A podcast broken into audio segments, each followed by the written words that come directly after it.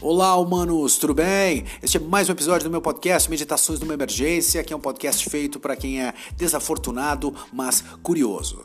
E hoje nós temos um episódio muito especial, como todos os outros episódios, porque eu sempre falo a mesma coisa, né? É, você nunca vai me ouvir falar que hoje o episódio é meia boca, não sei se você deveria ouvir. Mas é, esse aqui é especial também né? Vamos colocar assim então. Por quê? Porque esse é o último episódio, né, dessa temporada aí do, do Meditações numa Emergência. Então eu preparei uma coisa aqui que tem o intuito de fazer você, ao término, né, dessa audição, ao término né, desse podcast, você vai sentar, né, vai colocar a mão na cabeça e vai começar a chorar. Não. Eu só quero que você sente. Se quiser colocar a mão na cabeça, não tem problema. Mas de preferência não chore. Só comece a pensar que algumas coisas você vai ter que fazer para começar a mudar essa sua vida e sair do churume, tá bom? Bom? Então, muito bem, vamos lá. Eu quero começar hoje aqui já de, de, de pronto, né? Fazendo uso de uma estratégia, que é uma estratégia muito conhecida daqueles programas é, né, do televangelismo dos anos 90. Você sabe o que é isso, né? O televangelismo era uma tendência, ou foi uma tendência, né? É, muito comum né, nos Estados Unidos nos anos 80 e no Brasil chegou um pouquinho atrasado, começou aqui nos anos 90. Tinha um programa em especial chamado Fala Que Eu Te Escuto, que era muito, muito popular, não sei se você chegou a ver, mas eu assistia toda noite, não perdia um, porque era simplesmente espetacular aquilo. Aquilo ali era, você está entendendo, muito mais interessante que qualquer filme série. Por quê? Porque para esses caras conseguirem fazer né? O pastor que estava lá apresentando o programa. E toda noite era um pastor diferente, né? Com aquelas gravatas, batata, nó de batata. Estava lá fazendo, né? Às vezes do, do, do, né? do, do MC. E aí ele chegava ali, começava geralmente um pouco exaltado, né? Olhando para a câmera de uma maneira meio fixa, uma coisa até meio assustadora muitas vezes. E ele tinha o intuito de fazer o crente que está em casa, descrente, se mexer. Você tá entendendo? A ideia era fazer o crente acordar na próxima próxima manhã e ir direto para a igreja para pagar um dízimo, para assim, enfim, se filiar, para fazer aquela coisa toda, para se entregar para Jesus, né? Agora, assim, como ele, ele, as técnicas que esses, esses pastores utilizavam era o que mais me chamava a atenção, né? Na, ali nos anos 90. Justamente porque eram técnicas que acabavam com o fiel.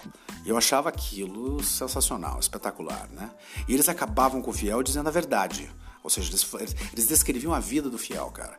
E era uma coisa assim impagável. Eu achava aquilo uma sacada genial, você tá entendendo? Porque havia assim um alto grau de honestidade naquilo tudo e gerava uma identificação, né? Porque ele falava a verdade para esse sujeito, né? Ele tentava falar a verdade para o sujeito certo?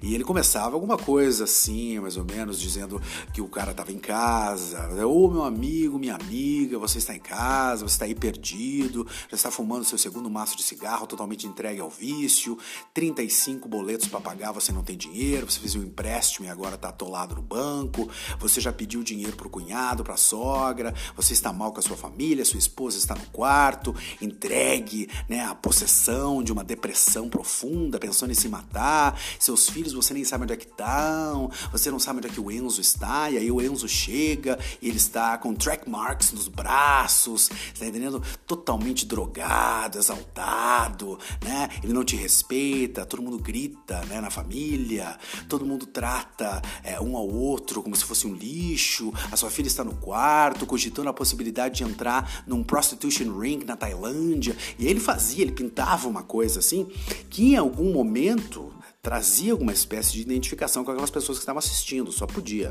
tá entendendo? Porque tem muita gente que tá fodida, tem muita gente que tá na merda, né? Tem muita gente que tá vivendo uma vida completamente, enfim, é, assim, sem nenhum propósito. E aí vê o pastor às 2h15 da manhã falar sobre aquilo, parece, pô, você tá falando comigo. E ele fazia uns jogos, assim, que ele olhava, tinha duas câmeras, e aí ele ficava olhando, assim, para uma, daí virava direto pra outra, é aquela coisa meio rápida, assim. E aí parecia que ele tava falando, e ele apontava o dedo, é com você mesmo que eu tô falando. E aí no término, né, de fuder com o fiel, de fazer o fiel se sentir abaixo do cu do cachorro, ele levava no pau palco, é um palquinho furrepa que eles tinham, levavam no palco um casal, desse casal com uma roupa, que é o que o crente acha que é uma roupa bonita, e põe uma roupa neles, eles entram e sentam, é um casal, assim, uma coisa, geralmente porque esses pastores acham que todo mundo que é rico é loiro, né? Então era um casal de gente loira que entrava e sentava e ficavam ali numa conversa e ia rolar uma entrevista. E o pastor sentava ele dava uma baixada no tom, entende? E pedia para eles contarem a vida deles, né? A história de vida. E a história de vida deles era o quê? Era justamente né, o fato de que os caras que estavam sendo entrevistados eram como o cara que está assistindo. Mas assistiram, foram até a igreja e agora estão diferente. E era toda uma coisa assim exagerada. Né? O cara falava assim: Não, eu sou sapateiro, mas depois que eu fui para a igreja, depois de três meses eu comprei essa mansão e daí cortava uma imagem de uma mansão gigante em Malibu.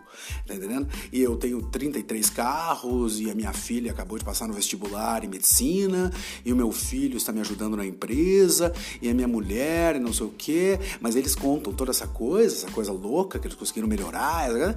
E aí fica o crente lá vendo em casa, o crente descrente tá em casa vendo e fica assim, mas puta merda, pode isso? Como é que pode? Olha lá, os caras melhoraram. E dá aquela cutucada na esposa no quarto que tá ali catatônica. Olha lá, eles estão melhorando, aquela coisa. Mas eles descrevem a vida dele antes de irem pra igreja. Você entende? Que é a vida do que o cara que tá assistindo também. Ou seja, eles estavam entregue à merda, a mulher tentou se matar, ela se cortou, cortou os pulsos na banheira e ele pegou e viu ela naquele momento, naquele dia, ele assistiu o programa Fala Que Eu Te Escuto e ele lembrou que ele precisava ir pra igreja, levou a família inteira pra igreja, agora tá todo mundo bem. Tá entendendo? Então você tem toda essa construção que eles faziam para fazer né, o, o crente se sentir mal. Né? Você pode, você consegue. Eles construíam uma vida perfeita e faziam o crente ficar totalmente né, assim, mas eu também quero. Né? Como é que pode eles terem e eu não ter? Então eu gostaria de começar esse episódio hoje aqui fazendo um exercício com você que é a gente imaginar. Tá? Eu não sei se eu estou falando exatamente de você ou não, né? mas eu sei que eu estou falando com uma, né, um grupo grande de pessoas. Né, no que diz respeito a quem pode se identificar com o que eu vou dizer aqui agora. Então imagina assim, você acabou de acordar, tá? Você acabou de acordar, acabou de acordar, tá ali mal abriu o olho, já começou a tatear o criado mudo para pegar o celular, porque o celular já é o despertador. Então você pega o celular, já tá, tá com ele na mão para desligar o despertador, você já vai dar vai começar já a sua vida, né? É, enfim, online. E aí você já pega o celular, tá, tá meio dormindo ainda, mas já vai direto no Instagram. Porque o Instagram é aquela coisa, tem que ir pro Instagram. Aí foi no Instagram pra ver. O Instagram é o quê? É a janelinha da futriqueira, né? Que você fica vendo aqueles quadradinhos, aquelas janelinhas pra vida dos outros. E começa e, e entra já na vida dos outros, não faz nem dois minutos você acordou. Tá entendendo? Você já tá ali vendo a vida dos outros, entende? E quando você começa, quando você se depara com a vida alheia, você percebe essa grande, né? Essa grande condição pós-moderna que é esse horror, né? Que todos nós aqui ocidentais, bem criados, educados, com pós-graduação, pessoas que realmente vão fazer a diferença na sociedade, né? A gente não consegue escapar disso, a gente fica preso naquela merda ali, tá entendendo? E você começa daí já a sua vida. Essa é a sua manhã, hein, meu amigo? E aí você vai rodando, pá, pá, pá, e olha só, e aí chega ali e achou alguém que você conhece. E aí percebe o quê? Que ele é mais feliz que você. Essa é a primeira coisa que você percebe. Ele é mais feliz que você, porque tá lá casado. Você tá solteiro com uns três gatos. Tá entendendo? E você é solteiro e ele casado. E ele tá lá já, né? Uma família linda e uns filhos lindos, né? Os filhos tudo, é, é, assim, todo mundo meio brilhando, né? Que no Instagram mesmo que as pessoas começam a brilhar, né? No Instagram. A pele, eu quero dizer, né? Começa a brilhar, assim. É um troço meio maluco isso, né? E você já fica ali, putz, mas olha aí, né? Meus amigos tudo casaram e eu tô aqui na merda, né? Putz, eu tô com bafo ainda. E aí fica com aquela coisa, mas como é que pode? Não vou ter companheiro, porque se o companheiro acordar do meu lado com esse bafo aqui, morre, né, a pessoa? Porque você acha que você é a única pessoa do mundo com bafo, porque o cara lá do casamento perfeito não acorda com bafo. É isso que você pensa no negócio do Instagram. Tá entendendo? E se você for solteiro, né? E tiver ainda não tiver amigos que casaram, você tem aquela coisa do solteiro bom vivan, né? Que é o solteiro que você vê que é o solteiro que tá vivendo a vida, né? Ele tá lá numa boa, ele tá surfando em Bali, tá entendendo? Ele tá fazendo coisa e você tá na merda, né? Você assim, eles estão, aí vem aquele grupo de amigos, né? Estão falando um vinhedo, daí tá um jantar, e tá todo mundo no jantar, e tá todo mundo tomando vinho e queijos, né? E você fudido no trabalho, que você só trabalha, você não faz mais nada, você só trabalha trabalha. Então ele levou o trabalho para casa, tinha que terminar, ficou até as duas horas da manhã, não, não terminou, vai chegar no trabalho, vai na comida de rabo do chefe ainda, mas os teus amigos não estão nada disso, eles não trabalham, que tudo indica, eles estão só vivendo uma puta de uma vida legal lá, entende? É muito mais interessante, inclusive, porque você viu a foto daquela menina que na escola era uma completa imbecil, mas agora tá uma foto sentada no sofá, numa pose semi-sexual, entende? Segurando um livro, né? Assim, sobre mindset, e aí colocou um óculos também, que é para parecer mais intelectual, né? Porque geralmente a gente burra acha que colocar óculos fica intelectual. Então daí põe ali o óculos e não importa se ela parece uma égua de legging. Não importa, tá entendendo? O que importa é que ela tá ali, sabe, sentada e lendo um livro e você não lê. Entende? Inclusive o próximo post que você vê no Instagram é de gente que está fazendo, sei lá, defesa de tese, que agora é a grande foto também, é boa essa. Aí foi aquela foto com a banca, né? Todo mundo se abraçando, geralmente um slide podre atrás.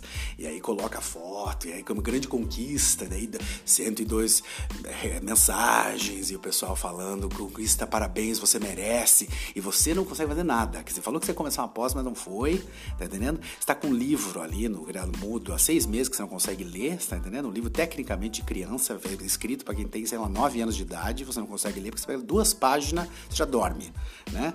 E aí você já vai pro próximo post, que é aquela coisa, também começa a criar algum, né, uma, começa a te dar um mal-estar, né? E aí você quer passar, você não quer ficar naquilo, né? E assim, isso faz cinco minutos que você acordou, você já tá dessa sensação horrível já, tá? E aí você vai para as pessoas viajada, né? É a pessoa que tira foto em canoa, né? No, tá, entendendo? tá lá no, numa, em alguma praia da Tailândia, tá numa coisa assim, dá até uma foto na canoa olhando pro horizonte, gente com o braço aberto pro sol e aquela coisa toda, né? É que é aquela coisa tosca, né? Mas que todo mundo acha muito bonito, fica com uma puta inveja e principalmente porque é todo mundo mais bonito que você, que é o que você constata aos sete minutos, né, da sua manhã, você constata que é todo mundo mais bonito que você, porque tem ali uma, enfim, um vídeo, né, inclusive, né? Para você ver da pessoa malhando, né, fazendo o treino dele, o treino dela, e bunda para cá, e bunda para lá, e aquela câmera bem ali naquele ângulo, né, onde coloca, né, aquela já, já dá para denotar alguma coisa meio sexual com aquilo tudo mesmo, que é para poder fazer, né, os machos ficar aceso e as mulheres com inveja. E você cai, né? Mas daí você levanta da cama, porque porra, ninguém merece viver desse jeito também, né? Você levanta da cama e vai tomar um banho, aí você tira a roupa, antes de entrar no chuveiro, você se dá uma olhada no espelho e percebe que realmente a coisa degringolou né? Que esse negócio de viver né, na pizza não tá dando certo, né? Que você tá, enfim, bebendo demais, comendo demais, e você não é exatamente como uma pessoa, né? Que tava ali no Instagram que você tava vendo. Então você faz o quê? Você vai lá e coloca um podcast pra ouvir enquanto você toma banho, porque afinal de contas esse povo é fútil. Então eu vou ouvir alguma coisa agora num podcast. Aí coloca um podcast lá pra ouvir. Daí os caras do podcast estão falando de um assunto que você não faz ideia do que, que é, e você fica se perguntando, escuta. Como é que eu não sabia disso? Os caras estão falando uma coisa que parece tão natural, não fazia ideia que isso existia, desses conceitos, não fazia nada do que é isso, mas o que está acontecendo? E aí você não pode sair para desligar o podcast que você está no banho. Então você apura o banho, sai, desliga o podcast, se veste, entende? Já dá uma reparada na roupa, precisa comprar coisa nova, porque já tá com uma coisa meio. Tá tentando uma coisa lambenta já, entende? Já tem bolinha, então, puta, bolinha na blusa de lã. Então, pô, preciso fazer alguma coisa, tô fudido de dinheiro. Aí vai tomar um café, pelo menos que vai dar uma disparatinada. E aí, porque você se sentindo meio burro e burra, Aí você vai e abre o app para ver negócio de jornal. Então vai ler um jornal, ler um jornal, você tá entendendo? Preciso me informar, né? Preciso saber. O grande problema é que assim, estão tacando fogo nos Estados Unidos e você não sabe por quê. Porque as notícias de hoje, elas são continuação da notícia de ontem. E como você nunca leu, você não faz ideia do que, que é. Então você só dá uma lida nas manchetes, entende? Que é para não passar vergonha se alguém falar alguma coisa no trabalho. Ou seja, meu amigo, não são nem. Aí termina o café, né? vai ir pro trabalho. Ou seja, não são nem 8 horas da manhã você já tá se sentindo um lixo, mano, né? E aí vai pro trabalho, chega no trabalho, descobre, né, que a Andrea, ela pegou aquela ideia que vocês uma vez tiveram juntas enquanto estavam almoçando, né, e ela colocou em prática. Ao passo que você não quis, né, colocar a mão na massa, porque você estava muito ocupada fazendo crossfit, que não adiantou. E aí agora ela está sendo promovida e você não, você está sentindo um cocô humano, né, aquela coisa assim. Ou seja, antes das 10 horas da manhã, você já está vivendo a crise existencial, está entendendo? Tá faltando alguma coisa para você. Você sabe que você podia mais, mas, mas, mas, mas não deu. O que, que aconteceu? Mas eu quero mais, eu quero saber mais, eu quero fazer mais, né? E aí você vive nessa construção. Porra, mas como é que eu posso fazer isso, meu Deus? Eu não posso viver desse jeito, já tá quase chorando, vai no banheiro, entende? Né? É, abaixa a tampa do vaso, senta, entende? Tenta construir uma posição fetal ali, os joelhos para cima, braço em volta, entende? Aquela angústia já dá uma coisa meio uma ansiedade, um negócio assim. E aí quando essa idealização do que é a vida do outro chega ao ápice, né? Quando você cansa de ver todo mundo à tua volta se dando bem e só você se fudendo, é aí que entra o Fala Que Eu Te Escuto, meu amigo.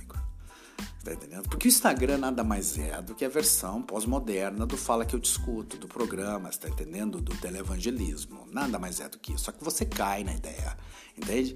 Você tá vendo no Instagram o quê? Você tá vendo aquela família que eu descrevi no começo aqui, que vai lá dizer para você que depois de três meses o cara que é sapateiro comprou uma mansão em Malibu. Mas você acredita. Por quê? Porque você é burro, por isso, entende? E aí quando você tá lá entregue, né, a sua insignificância no banheiro, entende? Que ninguém nem vem te chamar, que você quer geralmente que alguém venha ver se tem alguma coisa errada, mas ninguém vem, porque você tá tão entregue já que ninguém vem. Tá entendendo? E aí você fala, não, chega, não quero mais viver desse jeito. E aí você toma uma decisão que é muito importante para sua vida, que seria eu vou fingir que eu consegui.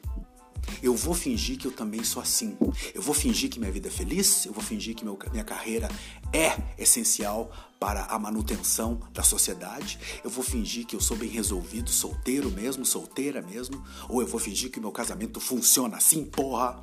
Tá entendendo? Eu posso tudo. Eu vou fingir. A única coisa que você não se dá conta é que todas as outras pessoas que te levam a pensar assim, na verdade, no Instagram também pensaram isso. É que tá todo mundo fingindo. Entende? Ou seja, né? É, essa é a vida de muita gente, meu amigo. E é uma vida de quê? É uma vida de mal-estar, né? Porque o grande problema de você viver essa vida de mal-estar é que você invariavelmente se vê compelido a tomar uma atitude que você não tem como tomar, que é de simplesmente transformar a sua vida do dia para a noite em algo sensacional, né? Mas você tenta fingir. E aí você entra no grupo de pessoas que estão fingindo. E no outro dia vai ter uma outra pessoa que vai abrir a janelinha da futriqueira do Instagram para ver a vida e vai ver a sua vida e vai se sentir mal vendo a sua vida, que é o que você queria. Mas não te traz nenhuma felicidade, né? Esse é o problema. E tem outra coisa também, não tem como fingir por muito tempo não, viu? Chega uma hora que você você adoece, você fica doente, doente da cabeça, você tá entendendo? Porque uma parte da tua mente, né, ou seja, até assim, você tem uma parte de você que acredita na mentira. Esse é um dos grandes problemas, né? Inclusive, quando a gente coloca questões de psicanálise, é isso, né? O, o grande problema é quando a pessoa neurótica começa a acreditar na mentira que ela criou, né, para poder descrever a vida dela. Aí você tem um problema muito sério nisso tudo, certo? Mas tem uma parte da sua mente que começa a fazer você se sentir culpado, porque você sabe que não é verdade. Sabe por que, que você sabe? Porque no final da noite você não tem nenhuma grande sensação de satisfação, entende? Porque like, comentário, não sei o quê, lá no fundo você sente, putz, a vida, os caras acreditam, mas eu não sou assim, cara. A sua mente sabe quem você é e ela também sabe quem que você gostaria que os outros achassem que você é, certo?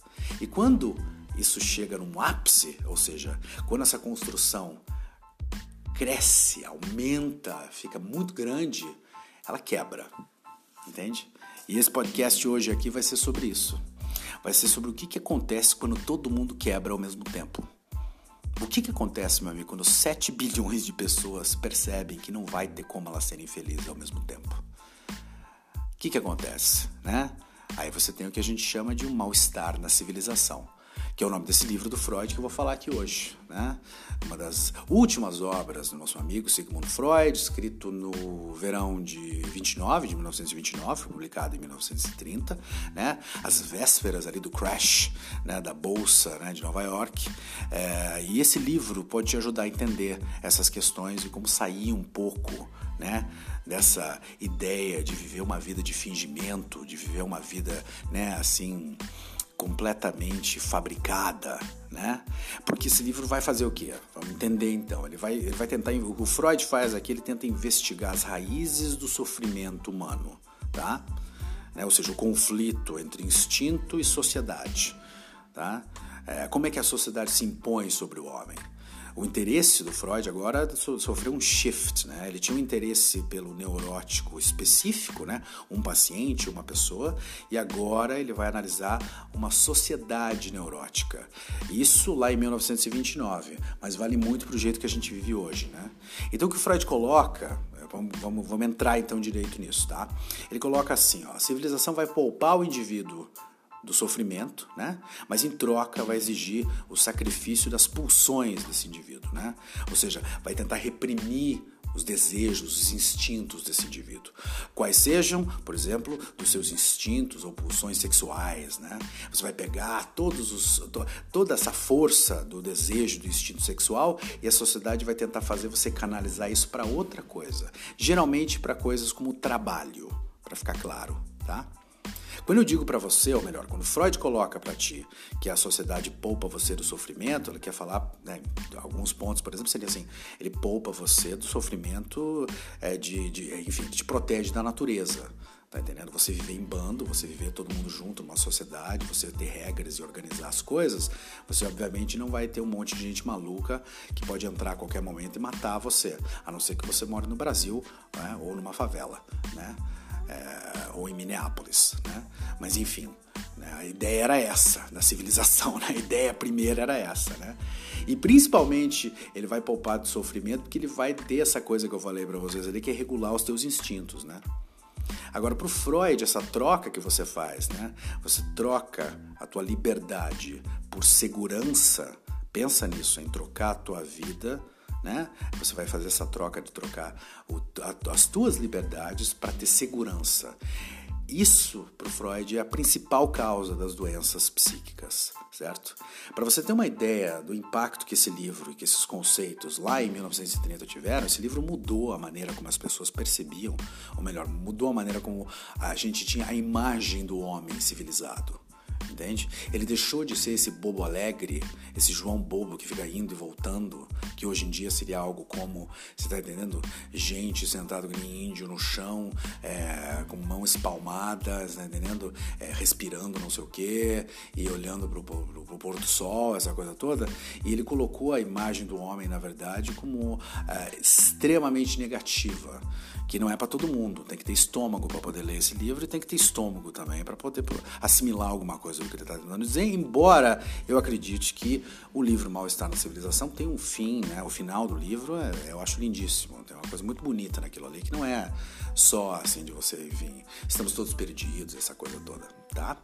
Mas é uma visão pessimista, enfim, o Freud, ele é um pensador, né, da sociedade, ele é, um, ele é o pai da psicanálise, mas ele também é, no final da vida, ele escreveu livros onde ele pensava a civilização, onde ele pensava a sociedade, e ele era um pensador pessimista. E toda vez que eu penso nessa coisa do pessimista, né, eu fico lembrando da ideia do otimista, principalmente porque para mim parece uma coisa infantil né? E parece uma coisa de gente que está tentando, é, sabe, recalcar algo que ela não quer aceitar, que ela não quer ouvir.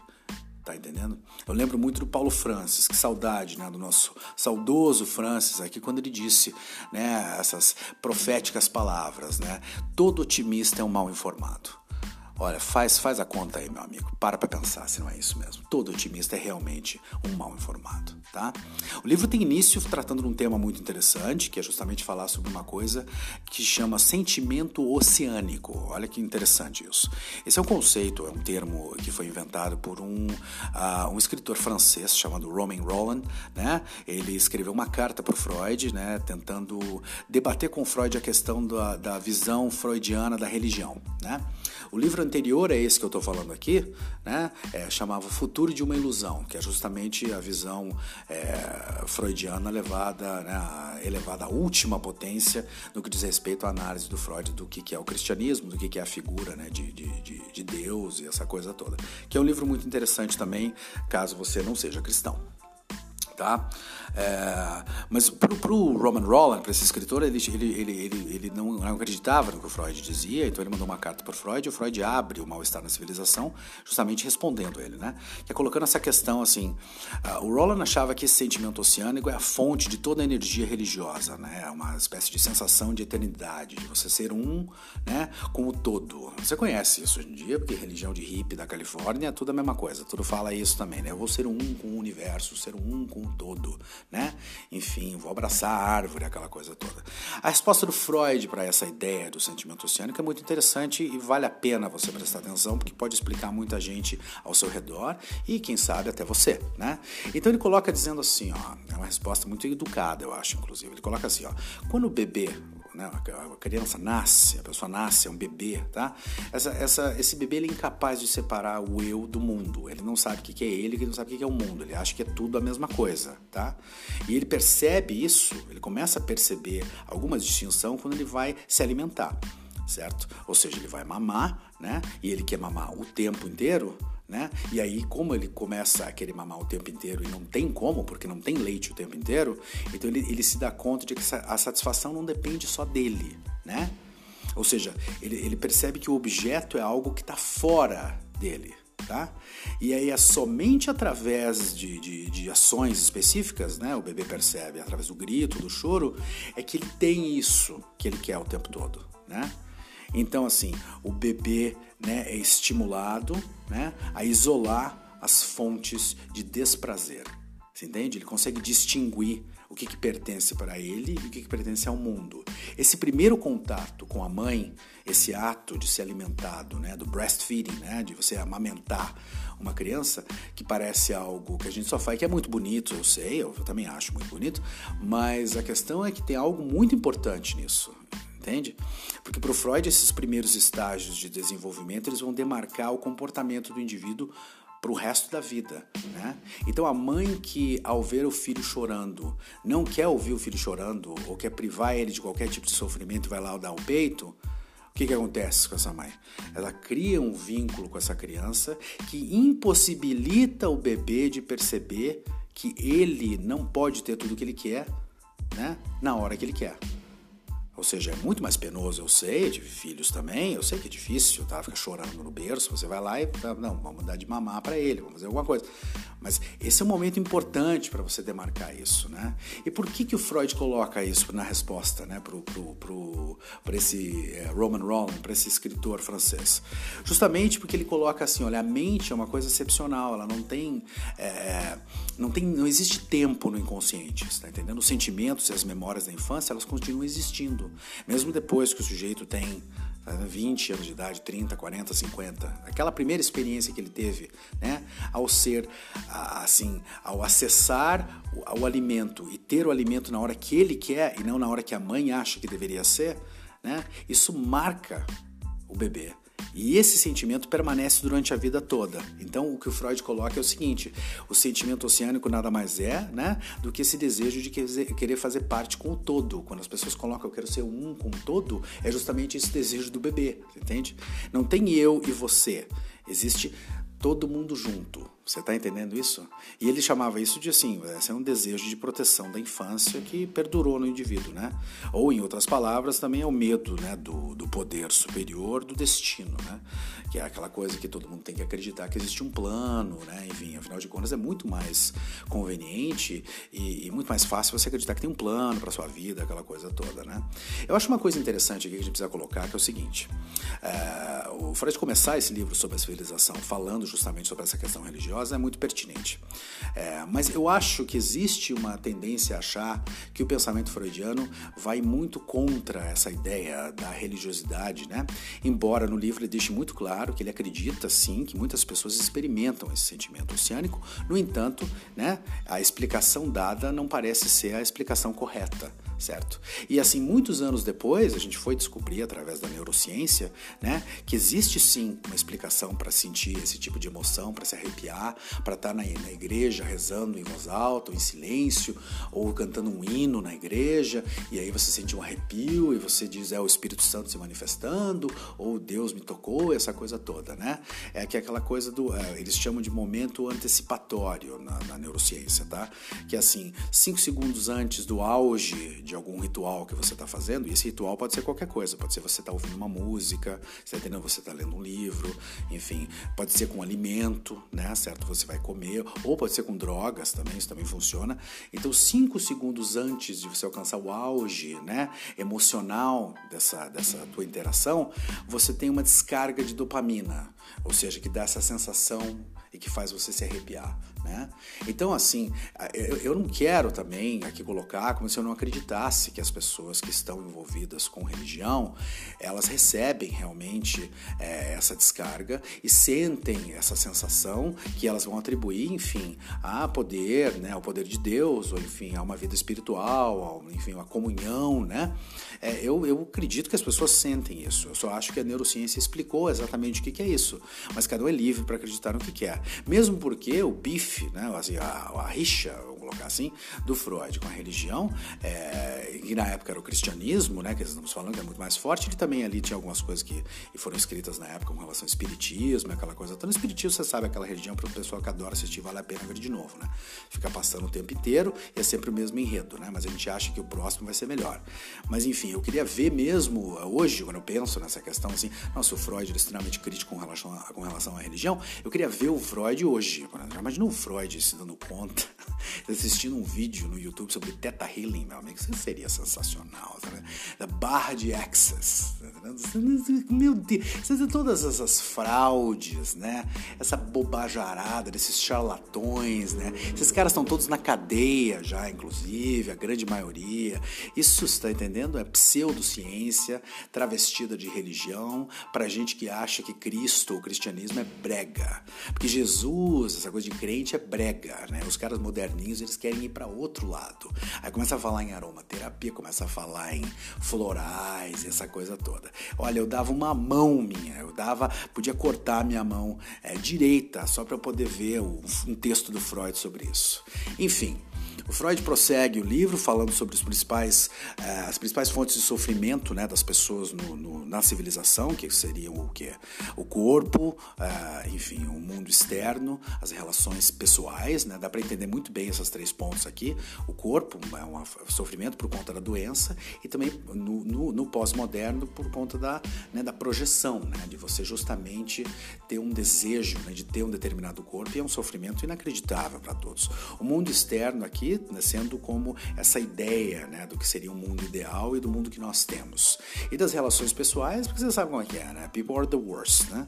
Então não tem como sair disso. E o Freud colocava assim, as pessoas tentam evitar isso de todos os jeitos, né? Ele coloca quatro pontos no livro, que seriam através de entorpecentes, tenta evitar, né, não sentindo dor, alterando a química né, do corpo, enfim, estando num estado onde a dor não pode, é, enfim, adentrar, né? Através da meditação, né, da oração, aquela coisa coisa toda, é, onde Freud colocava que o intuito é justamente liquidar os instintos para não sentir dor, né? E para renunciar às suas pulsões, como se isso fosse possível, né? Ah, também pode ser também da questão do deslocamento da, da libido, né? Que é você passar a ter assim uma vida onde a tua satisfação é interna, né? É você, né, independente do mundo, tá entendendo? Que é ah, esse tipo de. Você conhece esse tipo de pessoa, né? É aquela pessoa isolada, sei o que, que vive só com ela. E geralmente você, você adota vários bichos para ficar em volta, que é para não ter uma coisa muito solitária. E aí acha que pode, consegue viver independente do mundo, sem ter contato, aquela coisa toda. Geralmente é o louco da praça que a gente chama, né? Mas enfim, a pessoa pode voltar, né? A questão toda para o estudo e tentar canalizar, né? Enfim, essas, essa energia, essa pulsão para outras coisas, né?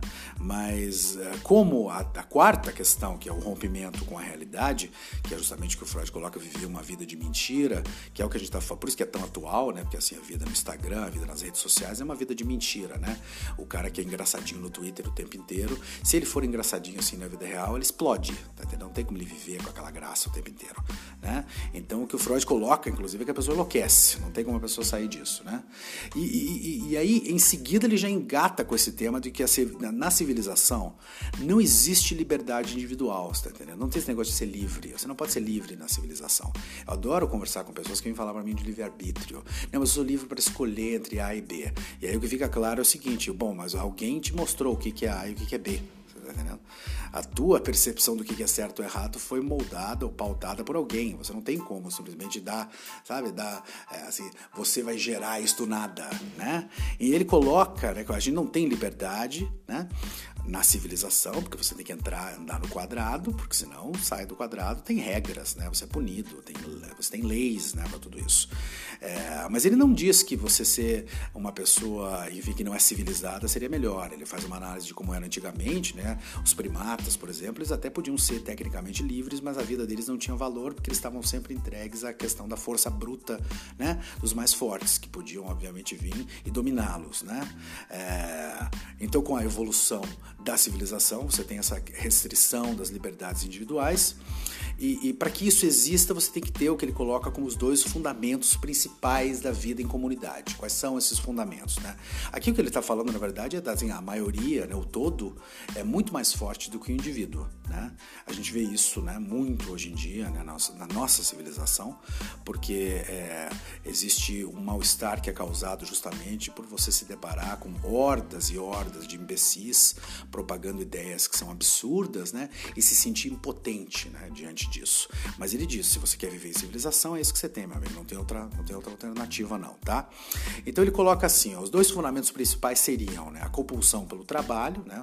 Ou seja, você viver a vida para trabalhar, né?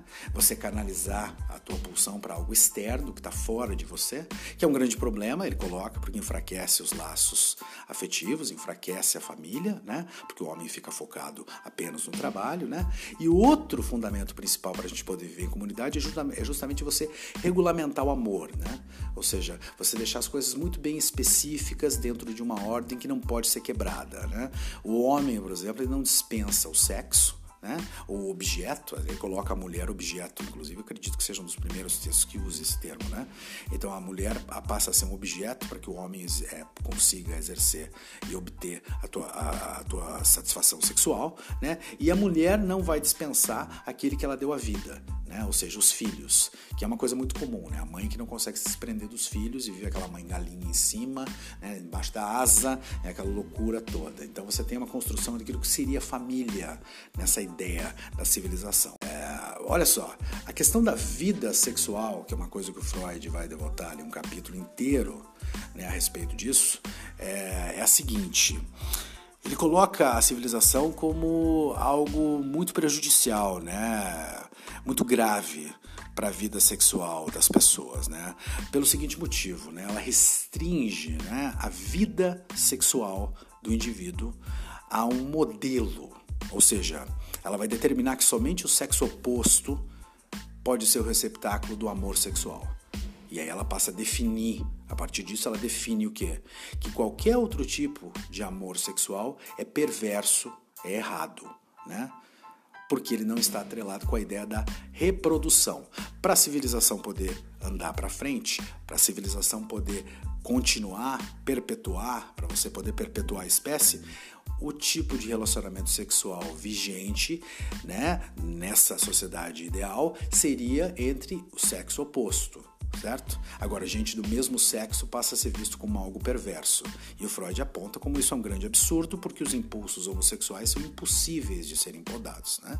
Você não vai conseguir, você não vai conseguir podar isso da noite para o dia, não é bem assim, né? Embora ele diga que só os mais fracos, né, vão ceder a essa tentação, uh, para colocar, né, de uma maneira mais cômica, assim, é, da, da, civilização. Ele coloca só os mais fracos que vão ceder para isso, porque isso é um grande absurdo, não tem como, né, isso acontecer. Mas a gente sabe né, que o, o dano que é causado na vida do indivíduo, mesmo no indivíduo que consegue se assumir um homossexual, por exemplo, o dano que é causado na psique desse indivíduo é muito grande ele carrega uma culpa muito, é, enfim, é, muito pesada. Né? É, e você vê, inclusive, casos de pessoas que levam 30, 40, 50, 60 anos para conseguir se assumir, ou seja, uma vida na culpa, uma vida psíquica de muito sofrimento. Né? E aí o que isso acarreta, segundo Freud, é que quando você tem uma visão de que o sexo só pode ser entre o mesmo sexo, é, o sexo deixa de ser feliz, ele coloca no livro. O sexo não é mais feliz, o sexo agora é uma obrigação, entende? E aí você deixa o, a, as pessoas deixam de gozar com felicidade, né? Isso é muito interessante para se pensar também e ver, mesmo depois da revolução sexual, como as coisas mudaram para nós, né? Mas alguns aspectos permanecem muito parecidos, né? Você vê que assim o preconceito com o homossexualismo hoje é uma coisa muito é, pungente e muito presente ainda, né? Você vê que as pessoas ainda têm um grande problema para falar sobre sexo e para falar sobre, sobre gozar, sobre a importância disso na vida das pessoas, ah, porque vivemos numa sociedade extremamente controlada, como ele coloca aqui, e extremamente cristã, né? Onde a ideia do sexo, embora você tenha os pastores moderninhos e padres moderninhos que não entendem nada disso, né? O padre principalmente, nunca gozou, é, ou pelo menos não deveria, é, e, né, e aí eles ficam falando para as pessoas como é que teria que ser, isso eu acho meio problemático isso, tá? Enfim, falando nessa questão da igreja, ele ainda vai entender, para poder dar cabo da sua, da sua teoria aqui, que é a teoria final, né, do, do livro, ele fala do mandamento uh, de amar o, o teu próximo, amar o próximo como a ti mesmo, né? Classifica ele como impossível, diz que não pode ser feito, né? Porque o amor já é disputado no círculo, né? Ou seja, no círculo de convivência daquela pessoa, o amor já é disputado entre as pessoas, né? Me parece injusto, ele coloca, você amar um estranho, né? Por que, que você deixa de amar um filho, uma filha, uma mãe, uma esposa, e aí você deposita seu amor numa pessoa que você não conhece? Me parece uma coisa meio assim. É, ele coloca como se não fizesse muito sentido. Né? O que ele coloca é que, na verdade, é mais provável você odiar o próximo como você odeia a si mesmo. Né? Você passa a usar o próximo como é, assim um receptáculo para você direcionar os seus impulsos agressivos. Isso parece muito mais, é, é, muito mais fidedigno à nossa realidade também. Né? E a partir desse ponto que ele coloca, de você odiar o próximo como a ti mesmo, ele tenta traçar a relação entre a agressividade agressividade das pessoas e a repressão imposta né, à vida sexual dos indivíduos que a gente estava falando ali anteriormente. Tá? Então, assim, ele coloca de novo: mas por que reprimir? Por que, que tem que reprimir a pulsão sexual? Né? Você tem que frear elas porque elas são negativas, né? porque assim, ó, elas perturbam né, as relações e elas ameaçam a ordem da civilização certo? A civilização tem que manter os membros em comunidade, tem que regulamentar os vínculos, né? Se você deixa a libido solta, se você não coloca uma regra, um regulamento a ser seguido, certo? A libido vai começar a agir de uma maneira que vai ser completamente caótica diante do conceito do que seria uma civilização. Você entende isso? Então ele tem que direcionar a libido né, para essa coisa do amor fraternal, do relacionamento é, assim, é monogâmico. Você imagina o que seria um mundo sem regras né, com relação a isso, entende? Onde as pessoas pudessem simplesmente dar vazão aos seus instintos sexuais quando quisessem, a hora que quisessem, e principalmente com quem quisessem, né? Onde não existisse mais nenhuma, nenhuma barreira, por exemplo, né, entre as famílias. Seria um grande problema, é uma, é uma grande verdade, entende? Mas talvez ela esteja, ela esteja sendo colocada né, é, justamente para podar algo que é impossível de ser podado, porque esse tipo de coisa continua acontecendo. Você está entendendo? Então, se você fala assim para as pessoas, não, você pode fazer o que você quiser, você pode transar e vir com quem você quiser a hora que você quiser, entende? Então, você está dando quase que uma espécie de aval, por exemplo, e o sujeito iria atrás, porque isso, isso aconteceria, porque acontece, né? Então, você teria pedofilia, zoofilia, né? Você não teria mais respeito dentro das sociedades familiares, né? Do vínculo familiar já não existe mais respeito, né? As pessoas começam a fazer sexo com os membros da família, né? Ah, mas isso é um absurdo, como que pode? Mas escuta, você mora onde? Em Marte? Entende? Então vai aí no Google e procura. Esses casos acontecem todos os dias. Você tá entendendo? Eu conversei com uma, uma, uma, amiga um tempo atrás aí, e ela me contou um dado horroroso, inclusive, que o Paraná é um campeão brasileiro em números né, de, de filhas que, que engravidam dos pais, né, do pai, no caso, né?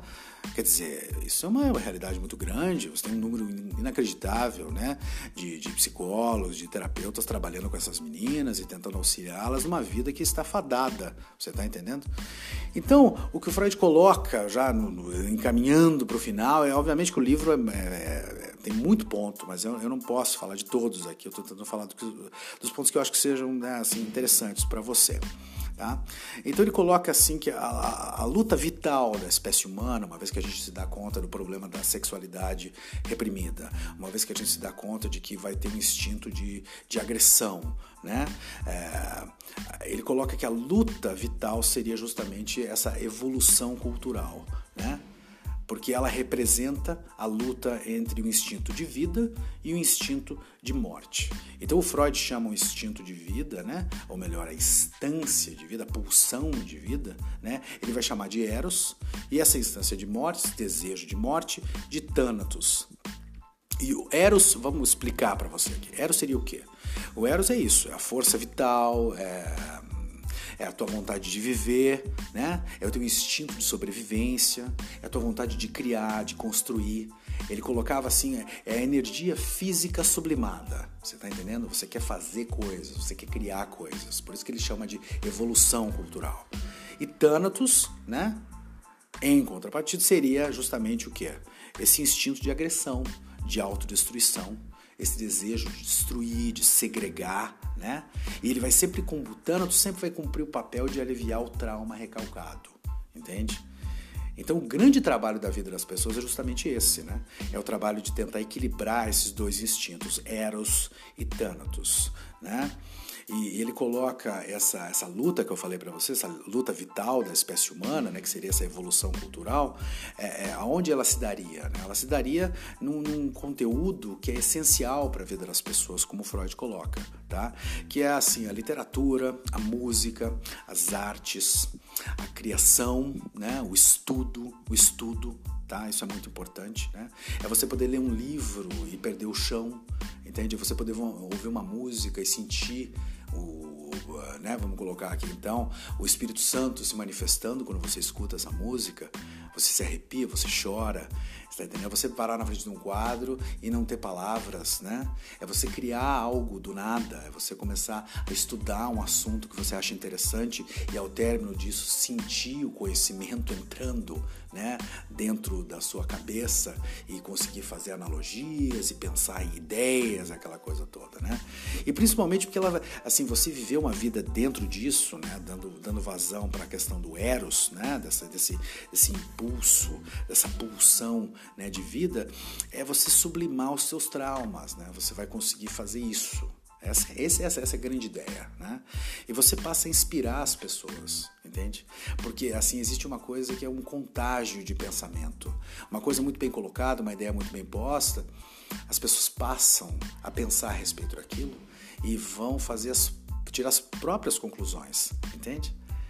Então, assim, é, você, o que você quer com essa criação, o que, o, que a, o mundo das artes, por exemplo, para ficar nesse exemplo que eu estou colocando aqui de literatura, música e artes plásticas e tal, é, é, é levar o indivíduo a experimentar uma sensação que possa servir para esse indivíduo elucidar as suas próprias emoções, pensar a respeito delas e começar uma investigação que faça com que ele seja menos tosco, menos bruto, entende? Menos ignorante mas mantendo a perspectiva de que a gente é sempre ignorante a respeito de um monte de coisa, né?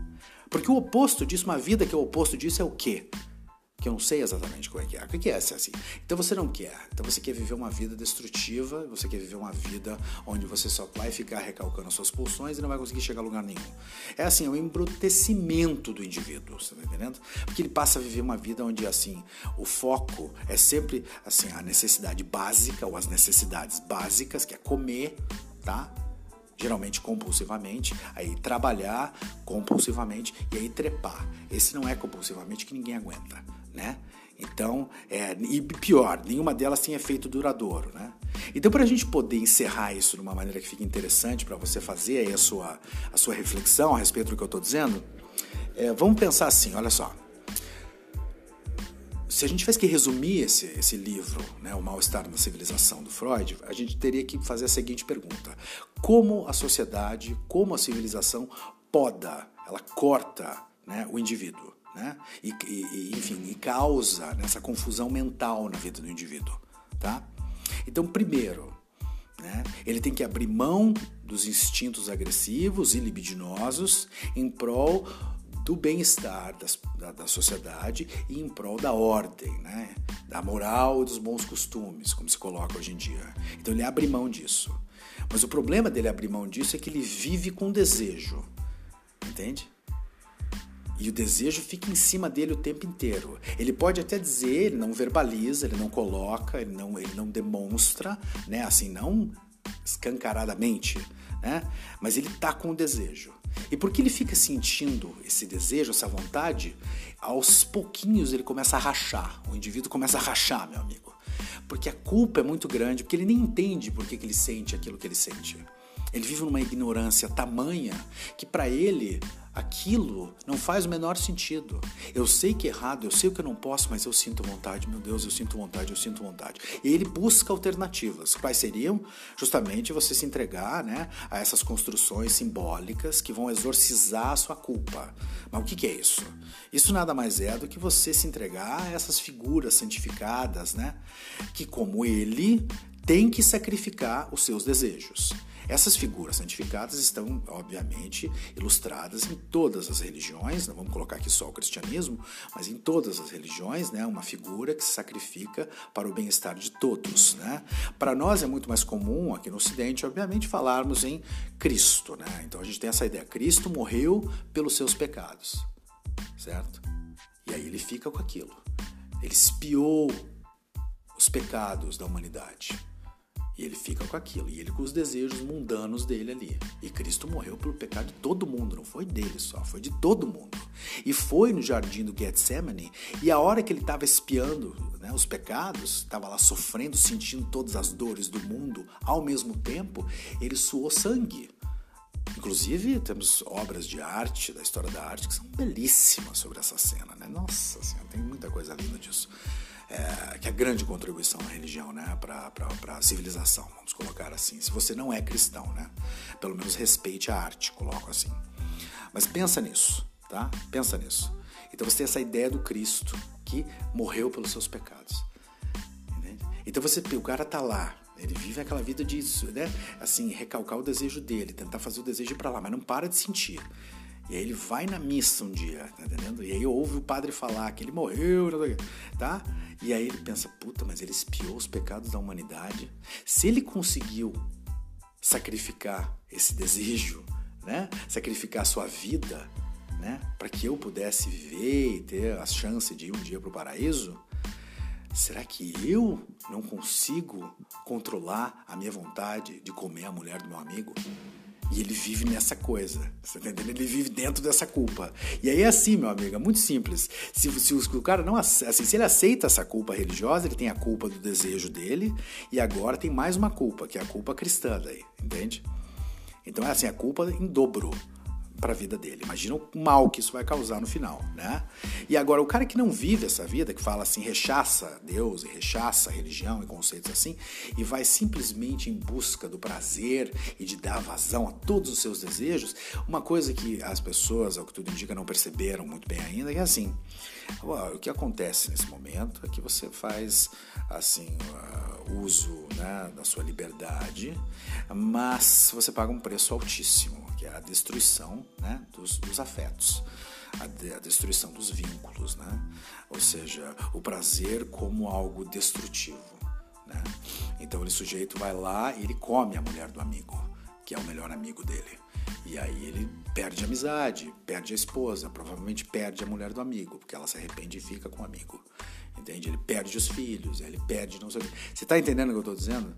Não tem como você ganhar nisso se você não tiver o conhecimento, ou pelo menos a vontade de entender o que, é que leva você a ter esse desejo, né? Que é justamente essa questão muito grande da proibição, né? O Freud colocava que em casos extremos, né, você tem essa questão da neurose é, psicológica, né, assim avançada, né, da pessoa que vive nessa culpa cristã, por exemplo, de o primeiro sujeito lá que eu estava descrevendo, que vai, né, então ele vê Cristo, se Cristo espiou, eu também tenho que espiar, ele é um role model, ele é um modelo que eu tenho que seguir, então eu vou seguir, e aí para fazer isso, ele obviamente não consegue, porque ele é só um mero mortal, né, e não consegue, enfim, reprimir todos os seus desejos, e quanto mais ele sente desejo, mais ele sente dor e culpa, e aí ele vai acumulando essa culpa, e ele acumula durante anos, né, e aí quando ele explode, porque todo todo mundo explode uma hora. Obviamente que esse sujeito também vai explodir. Então, quando ele explode, tá ele vai triplicar a intensidade da agressão dele. Você entende? E é nesse momento que a gente vê casos muito claros para nós, por exemplo, como de violência doméstica, violência contra a mulher, né? O sujeito, por exemplo, mas o Ricardo era um sujeito muito bacana, muito interessante. Consigo acreditar que ele fez isso. O Ricardo chegou em casa um dia alto, um pouquinho, e meteu a mão na cara da mulher e mesmo quebrou a cara da mulher. Entende? Os vizinhos estão um pouquinho abertos, a família também, a mãe do Ricardo ainda mais, né? Porque ela que dava o peito para ele o tempo inteiro, né? E agora ele tá aí, completamente fora de si, mas ele não é um menino violento, mas como que isso foi acontecer? Aconteceu, tá vendo o que aconteceu? Acontece assim. Tá, isso pode explicar muita coisa. Estou dando um exemplo escatológico, você pode pegar isso e, enfim, é, assim, traçar os seus próprios paralelos aí, né, com relação a isso, tá? Mas a grande pergunta que Freud faz no término do livro é justamente sobre essa questão, né? O Eros e o Thanatos, né? Então ele pergunta, né? Ele, ele, é que é, que é a pergunta né, que a gente, que, a gente é, que termina de uma maneira muito bonita, né? Porque o humano tem esses, essas duas pulsões que deveria equilibrar, né? E aí ele faz essa questão, né? Mas quem é que vai dominar o homem? Eros, a pulsão de vida, ou Thanatos, a pulsão de morte? E eu acho que essa é a pergunta que você deveria se fazer, né? Eu me faço ela constantemente. E, e às vezes vai para um lado, às vezes vai para o outro, né? Mas uh, o entendimento disso já ajuda bastante na hora de, pelo menos, você entender para onde que você está canalizando os seus impulsos reprimidos, né? Ou seja, mais uma grande obra-prima do nosso fantástico amigo Sigmund Freud, né? Que bacana. Então essa foi essa é, com esse livro que nós encerramos, né? O mal-estar na civilização é, é, o livro que a gente usa para encerrar, né? Esse décimo episódio, esse último episódio dessa temporada do, do Meditações numa Emergência. É, Deixa eu contar uma coisa curiosa para você então, tá? É o seguinte, assim, há umas 24 horas atrás, meu amigo, eu estava completamente convencido já tinha me decidido que eu ia encerrar o pod, ia acabar com o podcast, não ia mais fazer o podcast, por vários motivos, né? É, eu estou terminando a minha formação, né, psicanalítica, é, eu, eu, dou aula o dia todo, então obviamente eu preciso, é, eu chego em casa, preciso descansar um pouco, aquela coisa toda, mas eu tenho muito livro para ler, eu tenho muita coisa para ler, eu tenho muita coisa para escrever também. Então, meu tempo é problemático. Então, eu pensei, olha, não dá para fazer o pod toda semana, porque é, eu gosto de fazer um podcast onde eu possa ler o livro, né, de novo, reler o livro e poder falar a respeito dele, da questão, e não queria fazer uma coisa desleixada, né. É, mas uma coisa que não me ocorreu, né, até então, na verdade, é que nas últimas semanas eu tive uma experiência interessante com relação a isso, porque assim, é, eu não fazia ideia, na verdade, que esse pod, que esse podcast teria um impacto que teve com algumas pessoas, entende? Eu não, eu não fazia ideia que a gente teria, sei lá, 3 mil ouvintes, entende? De um podcast sobre psicanálise, tá entendendo? Sobre Freud. Por quê? Eu não entendo. Eu converso aqui na minha família sobre isso, não entendo, porque até agora estou ainda meio embasbacado com relação a isso, porque afinal de contas, né, o que, o que, que é? Você quer, por exemplo, que eu falo, sei lá, de uma maneira pouco mais, é, sei lá, direta, ou sem floreios? Será que eu tento tratar da maneira, de uma maneira um pouco mais didática, sem tentar ficar convencendo outros psicanalistas que eu sou foda? Eu não sei o que é que acontece, mas eu sei que é muita gente que me escreve me dizendo que o podcast ajuda essas pessoas. Eu fico tocado com isso, tá entendendo? Fiquei tocadíssimo com isso eu leio essas mensagens e penso, meu Deus, é uma questão de responsabilidade, assim. E muita gente diz, não pare com o podcast, por favor, não pare.